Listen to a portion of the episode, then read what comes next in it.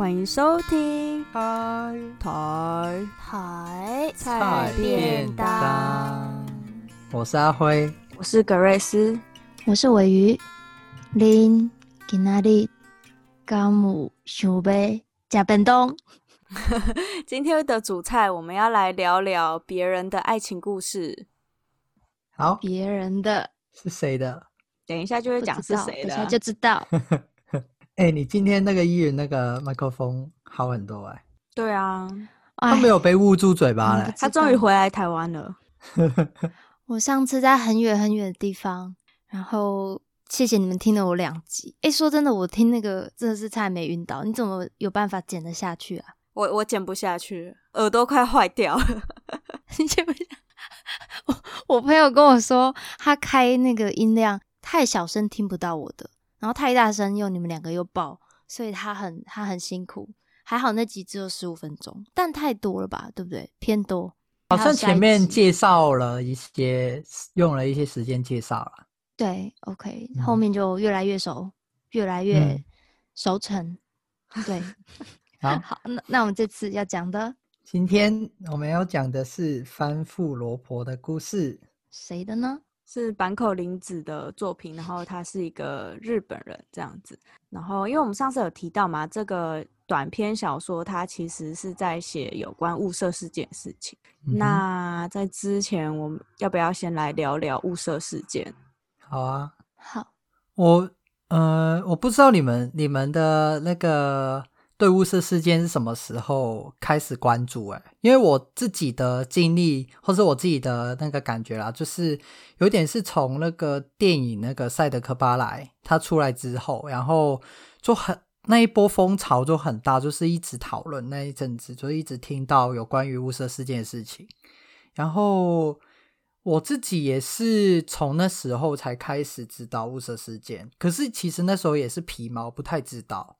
然后看到这一篇的时候，因为我像呃，我这一次看是第二次看，我距离第一次看的时候已经是两年前，然后中间就这两年又认识多一点雾社事件，然后看第二次之后，呃，我会看到不一样的东西，然后里面有不一样的东西，等一下可以来分享一下。那你们会认识的雾社事件是什么？什么时候会认识到？嗯，我基本上也是从电影出现之后才重新对他有点印象，因为我过去就我上次好像讲过，我历史都是用背的，那所以真的 很远。那对，真的是考试。那如果以这个嗯雾社事件对我来说，它基本上就是一个伤心的故事。然后它对我来说，其实离得有一点，一方面时间上的距离，然后再来是因为里面主要感觉比较主要像是日本人跟原住民所发生的一些事情，所以呃汉人当然有，但少少的，所以它对我来说有一个距离感。可是偏偏它又是一个很重大，对于台湾来说很重要的事件，所以它我又觉得它离我很近，我必须要有所认识。那我觉得比较近期接触雾社事件，应该是雾社事件九十周年纪念日。其实我们三个都跟呃雾社事件，就是跟这个赛雷克族蛮有缘的。我们三个也都去部落拍摄，清流部落，对清流，对川中岛。对，这篇故事里面也有提到川中岛，那我们等一下会来讲。其实，在参加雾社事件九十周年纪念日这个活动，呃，让我体会到，其实雾社事件这件事情也不是只有恨而已，也不是就是只有对跟错这种很单一的面向。其实，呃，雾社事件底下还有很多很多的小故事。其实也就接到我们这一次想要讲的故事。翻覆罗婆的故事，其实就是在讲以雾社事件为背景的一个小小的爱情故事。那在讲之前呢，我们是不是要来做一个故事大纲简介？好，那其实我觉得这一篇的故事大纲没有很好讲，但就就整个篇名来说，我们知道它是一位翻覆，它是翻覆罗婆的故事，所以。也就是有人想要讲一段关于翻覆罗婆的故事，那翻覆就是原住民的女性嘛，然后有一位叫做罗婆的原住民女性。好，那故事大纲基本上呢是，其实我们可以说是两男两女。这个两女是一位日本人女性跟一位叫做哈彩的女性原住民。那日本人他有一个先生，以及在那个原住民的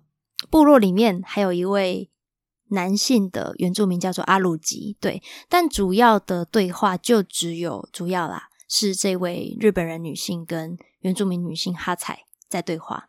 那他们在对话什么呢？就是这位日本人想要透过哈彩来知道。以前的故事，什么故事？就是一位叫做罗，我们刚说罗婆嘛，他们想要知道罗婆的爱情故事。然后呢，这个罗婆的爱情，她在罗婆的一生，嗯，有两个，有两段主要，就有过两段主要的关系。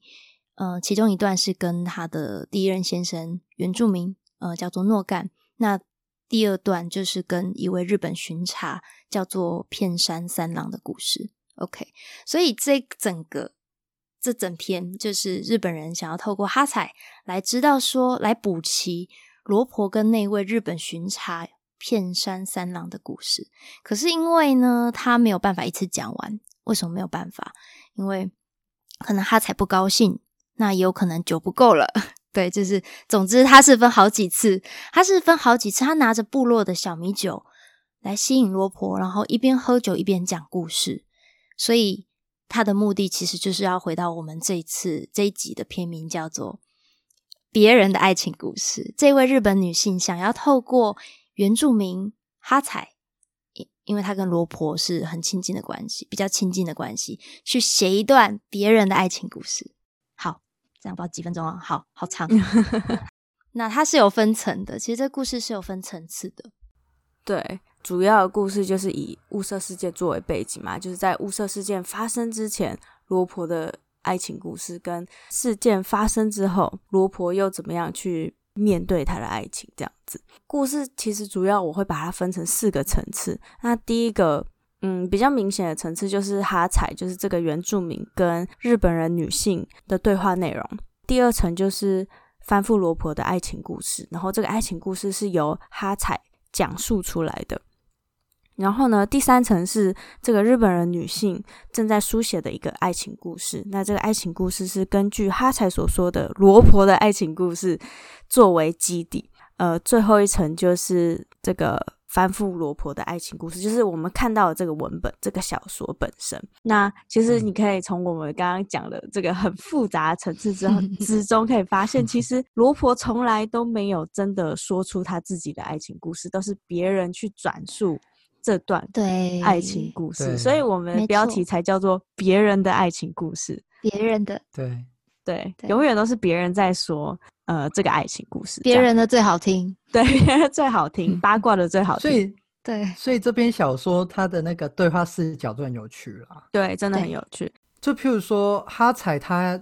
讲的东西都很主观，就是他自己的，然后他也不愿意让别人去介入，就是。日本女性打断他的时候，就是那个生气气，对，他就会生气，他就说你打断我很没有礼貌，只要听我讲就好了。然后日本女性，她因为她写这篇小说的主人也是日日本女性嘛，所以她的东西，她的观察里面，她也很主观。就譬如说哈彩的角色的部分，在她怎么看，其实就是有点算是两个主观的碰撞，然后结合出来的这篇小说。嗯，那我会觉得，当哈彩在讲故事的时候，他是好像是一个主导者。可是，毕竟书写的人是日本女性嘛，日本人，所以他他就可以有机，他就可以描写现在在他眼前的哈彩是长怎样的。对，所以我们会看到哈彩眼中的日本人可能是有点傲慢，喜欢打断，但同时我们也会阅读到日本眼中的原住民，也就是哈彩跟阿鲁吉。他们有各种形象，那种形象可能是有时候是流口水啊，有时候是尿尿啊什么的，我们就会看到类似这样的一些叙述。嗯，对，有一些负面的叙述，这样。对，是比较偏向负面的哦。对，其实我觉得这边蛮有趣，就是可以看到几个呃阶级上的翻转，因为通常我们在讲日本人跟原住民，通常会觉得哦，日本人可能就是位阶比较高的，然后说话就会比较大声啊，然后就一直插入哈彩讲的东西。但其实我们也可以看这整篇小说，嗯、呃，其实拥有说话权的是哈彩，就日本人那个日本人女性，她有时候还要讨好哈彩啊，然后让她继续讲更多的爱情。所以这边好像对，这边好像原住民的。位阶又稍微更高了，但是最后我们可以发现，最后的最后能够写下来这个爱情故事的还是这个日本人女性，所以这之中有很呃，我觉得蛮有趣的翻转，就是原本是一个呃原住民变得比较位阶高，然后后来其实后来发现，真正能够叙述这个故事、真正拥有主导权的，其实还是日本人女性。所以其实我们可以去思考，就是说。嗯那为什么这篇小说还要再加入一个原住民的视角来书写？不觉得很奇怪吗？反正最后都是日本人写下来，为什么还要再加入一个？啊、就直接他自己写一篇、呃？对啊，爱情小说。对，嗯，而且这边我也想，我也想到一件事情，就是虽然我刚刚前面说他他用一种比较负面的，就是形象在书写，在描写原住民，但其实中间有一段，当后面。就是呃，哈彩有时候会带到自己的故事，嗯，那当他带到自己的故事，其实也是蛮悲惨、比较蛮悲伤的故事的时候，日本人其实是有感觉的。他突然也兴起，哎、嗯欸，我是不是也该写他的故事的念头？嗯嗯，对吧？也就是说，他原本是想透过哈才来写番夫罗婆的故事，嗯、但其实当他听到、嗯、啊，原来哈才本身自己也有一段。嗯、呃，让我感动或是让我有感的故事的时候，他也想书写它。嗯，我觉得这边也就是带出为什么要加入一个原住民视角在呃这个小说里面一个原因，就是说，如果假如说我们只用单一视角在看一件事情的时候，就这篇小说就很无聊啊，就是那都给你讲了就好了，嗯、就真的很无聊。所以，嗯、呃，我们在里面就可以看到日本人怎么样看台湾，跟原住民怎么样看台湾。就是那个当时候的台湾啦，那你们觉得就是日本人视角跟原住民视角有什么差别吗？嗯，对我来说，其实就从生活现象来看好了。嗯，从故事以外的生活现象来看看。对对对，不是，我们现在跳出去，就是来台湾的一些日本观光客，因为像我之前会会有遇到几位，通常都是大叔，我还没有遇过年轻人。对，然后来台湾的，我们以好，我认识那个日本大叔。来讲好了，其实他来台湾很喜欢看特别的地方。什么叫特别地方？比如说古迹、庙宇，然后原住民部落。那为什么喜欢看呢？通常其实他是因为跟他们的历史有连结，也就也就是殖民史有一点连结的部分，又或者是比较特殊的，比如说也也很喜欢可能山上啊、海边啊那些呃漂漂亮景色，所以他们来台湾。我想有一个有一部分驱使他们来台湾的原因，真的就是基于有一些历史渊源，然后再来当然也近啊。你看飞过来多便宜，这这部分我觉得是蛮以生活常见我会接触到的话，你这样来讲说，会不会也是有一点，因为他们有那种，因为他们观看的历史都是殖民者对台湾来说，就是殖民者嘛，那他们是不是有一点就是用一种。呃，回到以前殖民过的地方，然后再用他些的视角去看的那种感觉，加减有。对于我相信，对于有些人会应该还是会有，就是也是有一种自己就是比较身份可能来到这边会比较高还是什么的感觉，我不知道啦，因人而异啊。认、嗯、认识的日本人很少，可是如果用物色事件这件事来讲啊，我会觉得。呃，从连带来说的话，就是一开最开一开始的时候，就是日本人他们会用他们的视角或是他们的角度，用殖民者的身份去书写或是记录一些雾社事件有关的历史，他们会出产很多相关的文献嘛。然后到他们离开之后，国民党他们接管了台湾之后，就是。他们也会重新去写，然后可是他的角度可能就比较是建立了一个英雄的形象。他们就是在台湾来之后，有点建立这这样的形象，然后再到了两千年以后啊，我就会看到有一些，就开始有一些很多呃那个原住民他们自己的口述历史啊，他们的重新观看啊，或是一些纪录片重新的去记录雾社事件这件事情。所以在这边来看的话，就是分成三种视角去看。嗯。我觉得说到视角这件事情，就是因为有多重视角嘛，就是日本人视角啊、原住民的视角，然后也有汉人视角在看。汉人的视角，对对对，在看雾社事件这件事情，然后每个视角都是不一样。那可能日本人对雾社事件就是，嗯，当时候啦，可能就会比较去呃积极的调查，因为他们身为殖民者嘛，他们当然要。知道到底发生什么事，不管是他们要改进，或者说他们要就是写报告书等等的，所以对于殖民者来说，可能历史的真实跟那个原点起点是重要的。可是可能对于原住民来说，这是一个悲伤的事件，嗯、或者是对于他们来说，这是一个呃不想要被提起的事情，他们自己也不愿意讲。对，也不愿意讲，因为太悲伤了。就是这件事情就是一个伤痕这样子。嗯、然后汉人看雾社事件也不一样，就像我们刚刚讲雾社事件，其实你真的要我们讲出一个什么雾社事件的呃来龙去脉，其实我们也是讲的，就是哩哩啦啦。天哪，你也真的是讲的哩哩啦啦。我第一次使用台语，不要这样。好，对，嗯、所以就是雾社事件这件事情。它不是只有一种单一视角，那里面的关系就是呃对立关系，也不是只有原住民跟日本人这样子而已。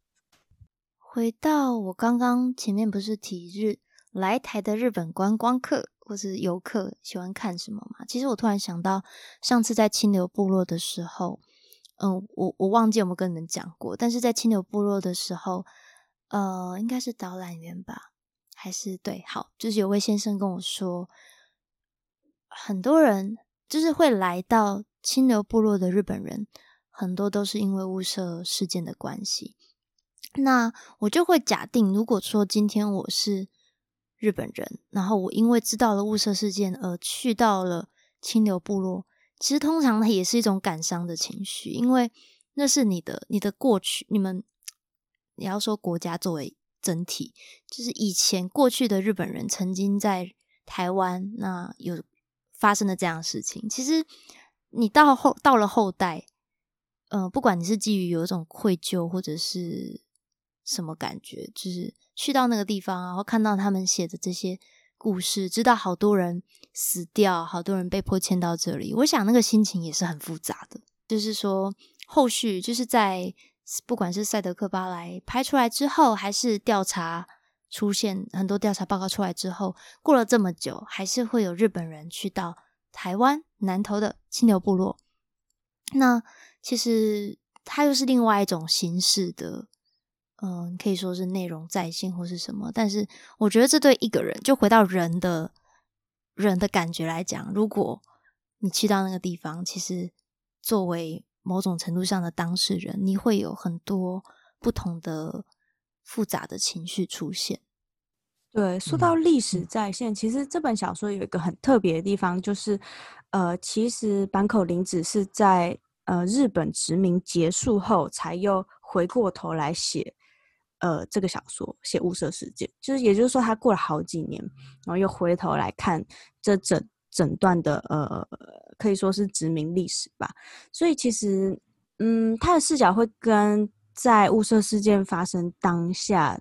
有点不太一样。嗯、对，那这也可以就是牵扯到说，呃，其实要写一个历史，一个已发生的事件，然后一个历史，其实对，其实是很难的。尤其是你要过了这么久，然后你要用怎么样一个不同的角度来写。也是非常困难的，对，因为其实历史随着各种资料的，我们说出土好了，历史是不断的在变动的。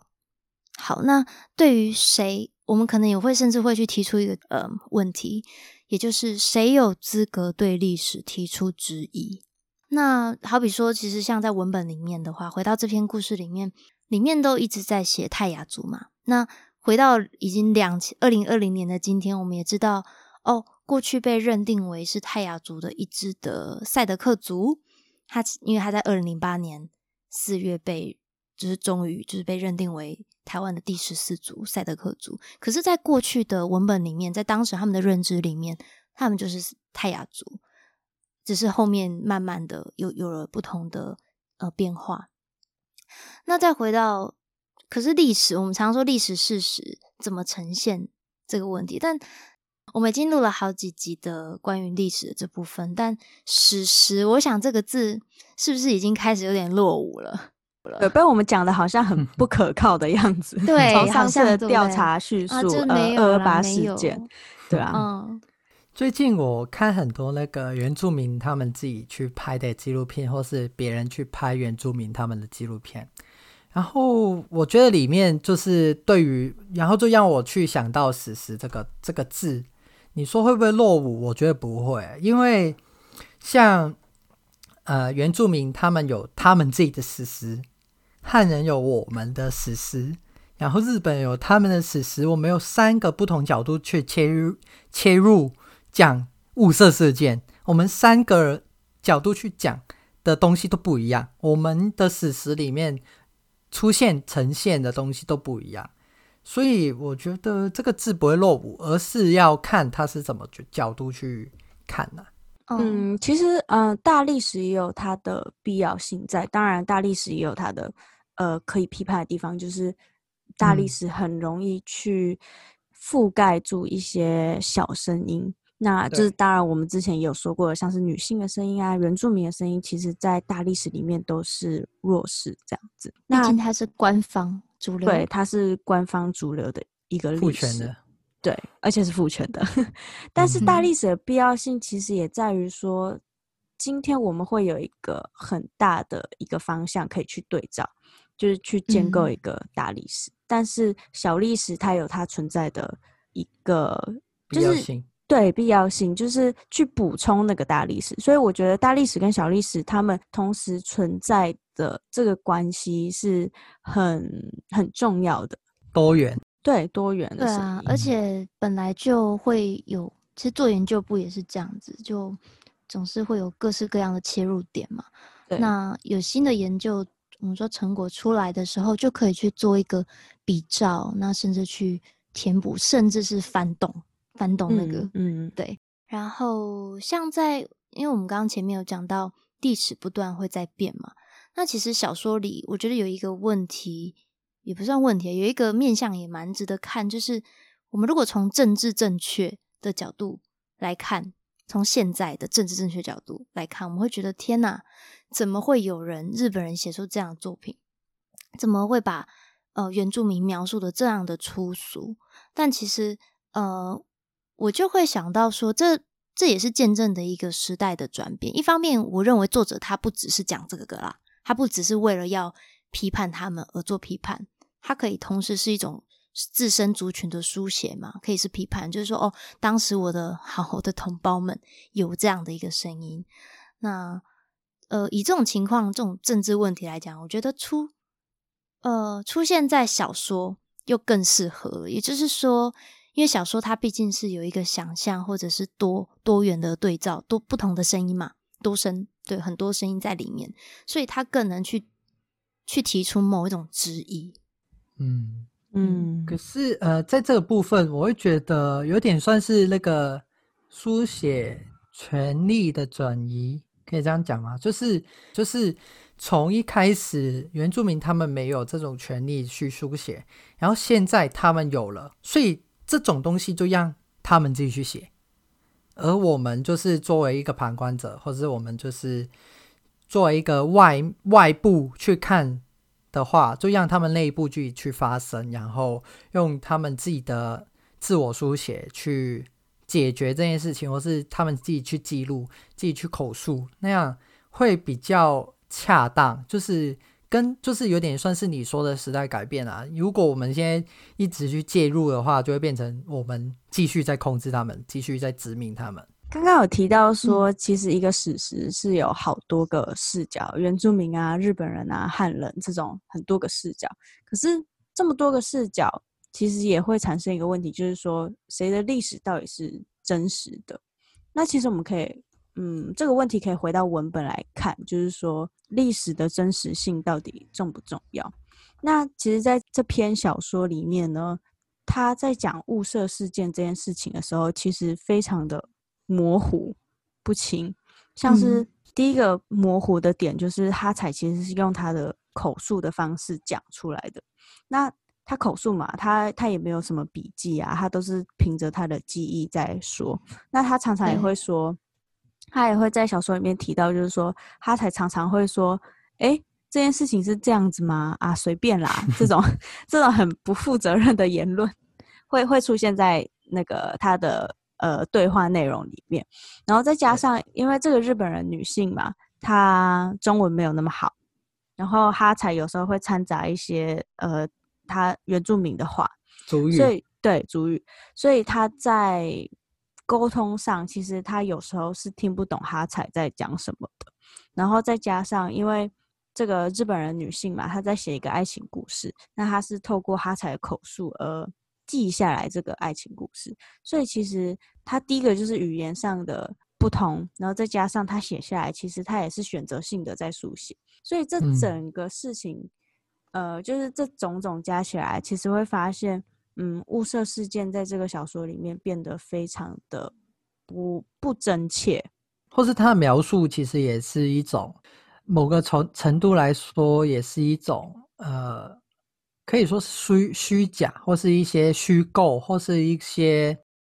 只是他的单方面片面之词。对，但这也就是，嗯，我觉得这也蛮有趣的，就是说。因为当时嘛，就是物色事件发生的时候，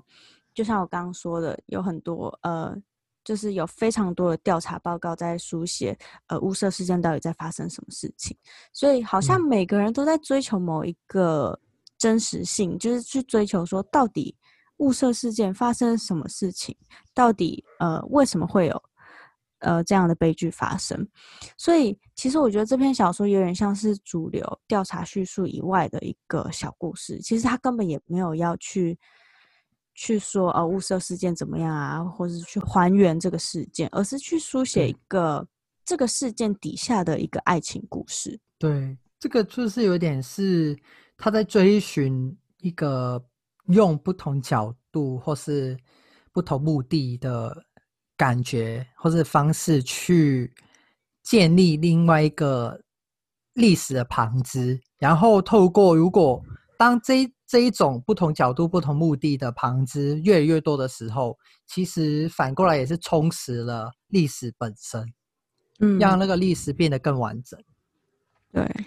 那因为刚刚有提到关键字调查叙述，那我就我就想问你们。哦，也问我，就是两篇其实都在，这跟上一次的五贺的调查叙述，两篇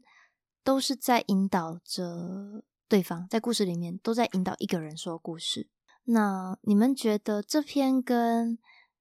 上一篇调查叙述有什么不同呢？我觉得，嗯，他们两个其实他们就是上上一篇。在讲故事，然后这篇也是在讲故事。他们各自有他们自己的需要听到故事的目标或是目的，就是譬如说这一篇是他想要听一个爱情故事，上一篇是想要完整的报道，然后有任务在身。然后，可是我会看完这两篇，我会觉得这一篇他。并不会出现很多反驳，就是那个日本女性，她不会说你今天你讲什么，我就会跟你说你讲的是错的，或是她不会跟你说这个部分我不要，这个部分我要，而